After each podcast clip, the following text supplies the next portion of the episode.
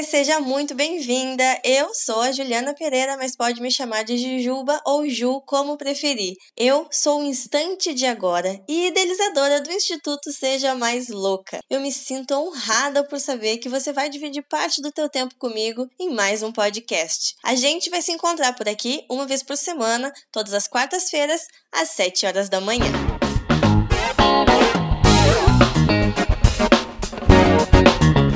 Os analfabetos do século XXI não são aqueles que não sabem ler e escrever, mas são aqueles que não sabem aprender, desaprender e reaprender. A frase é do sociólogo futurista Alvin Toffler, escrita há quase 60 anos atrás, mas que reverbera muito no mundo que a gente vive hoje, com informações a todo instante, por todos os lados. Mas a abordagem que eu quero trazer aqui é um pouco diferente é sobre a gente reaprender padrões, formas, atitudes e pensamentos. Vem comigo?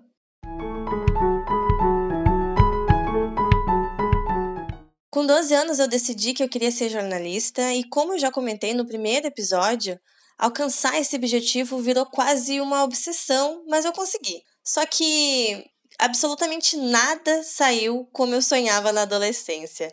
Nem a faculdade, nem os estágios, muito menos a situação pós-formatura. Mas eu fui me adaptando. Bom, pelo menos é o que eu pensava, né?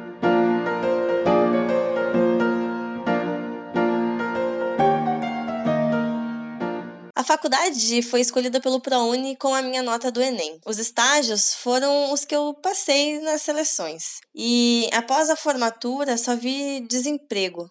E tudo aquilo que eu aprendi se voltou para o tão clichê da comunicação chamado marketing digital. Mas ó, não pensa que eu estou desvalorizando algo aqui, tá? Muito pelo contrário. Eu sou grata por tudo o que eu construí nesses anos todos e por cada pessoa que passou e permaneceu na minha vida até hoje. Eu acredito fielmente que o universo nos manda aquilo que a gente precisa e não só aquilo que a gente quer. Caminhos tortos ou não, o jornalismo tradicional, como a gente conhece, foi ficando cada vez mais distante e eu cada vez mais frustrada. Parecia que eu tava atraindo a mim mesma, sabe? Então eu fui levando, até que veio a pandemia, fiquei desempregada de novo e passei a oferecer os meus serviços, em vez de porta em porta, agora de Instagram em Instagram. Eu consegui alguns clientes, mas parecia que faltava algo e o isolamento trouxe à tona milhares de questionamentos e sentimentos. Até que eu me vi deitada o dia todo. Levantava para comer e tomar banho e nada muito além disso. Aí eu pedi ajuda para minha mãe e ela me convidou para fazer yoga com uma professora do YouTube que ela conheceu através de uma outra pessoa que ela seguia nas redes sociais. A gente marcou um horário bem cedinho e todos os dias comecei a praticar.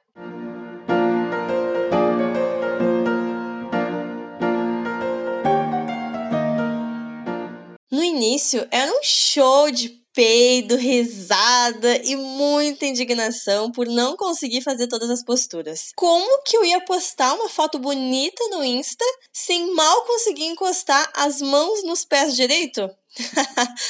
não dava. Meu ego gritou e eu encarnei para fazer yoga todo dia praticamente. Eu sentia algo bom depois das aulas, suava bastante, relaxava o corpo, mas eu não sabia exatamente o que, que era, não, não prestava muita atenção nisso também. Então, lá pelo meio da pandemia, minha cadelinha mimosa ficou doente, não resistiu e desencarnou.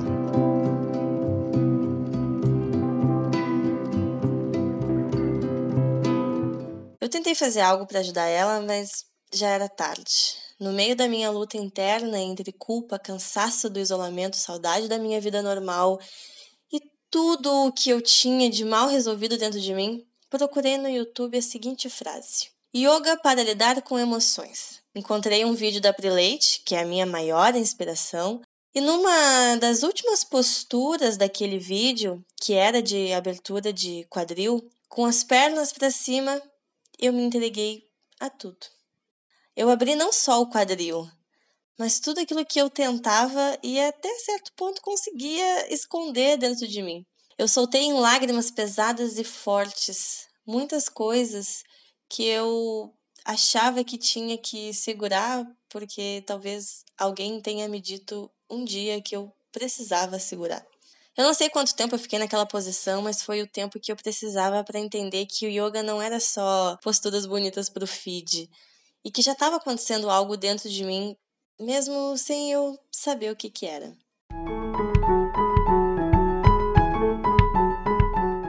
Um ano depois, eu estou prestes a me formar como prof de yoga. E eu me sinto tão aberta, livre, leve, quem sabe completa. mas de uma maneira mais profunda e tão minha que até é um pouco difícil de explicar com palavras, por mais que eu tente, sabe? E o mais doido é que eu não acabo por aqui. Eu ainda penso, mesmo que por alguns segundos, que eu posso estar tá traindo a minha história na comunicação. Ainda mais quando ex-colegas da faculdade comentam algo. Acho que bate uma vergonha, sabe, por não ter sido aquela jornalista que a gente dizia que seria durante a faculdade. Mas tudo bem, acho que faz parte do meu processo. E veja só como a vida nos surpreende. Por muitos anos eu achava que seria uma jornalista de peso, renomada, Agora eu sou uma empreendedora, prof de yoga, reikiana, jornalista e vai saber o que mais. E hoje eu entendo que eu posso ser tudo isso e muito mais. Assim como tu, que está me escutando agora. Mas para isso, a gente precisa voltar lá para o início.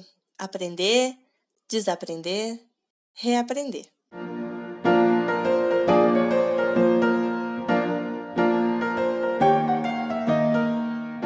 Reaprender quem nós somos, reaprender a pensar, reaprender a agir, a sentir.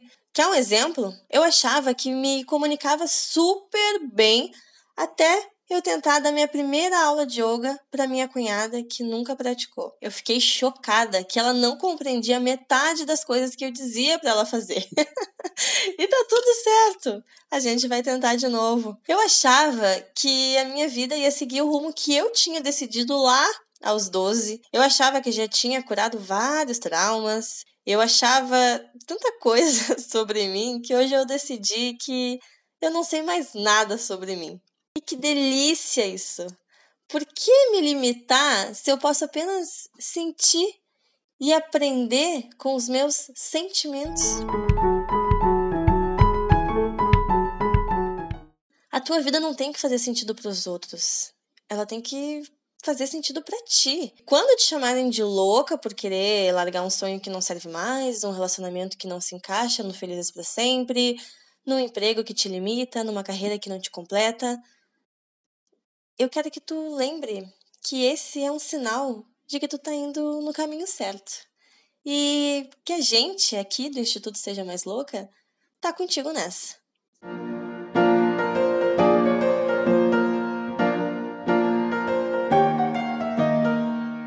Eu podia ficar um bom tempo falando sobre esse assunto, mas esse podcast ia ficar muito longo.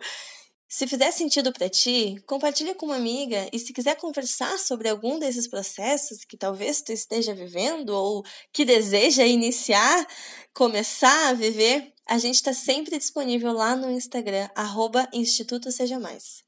Então, por hoje é só. Até quarta-feira que vem, às 7 horas da manhã. Um beijo.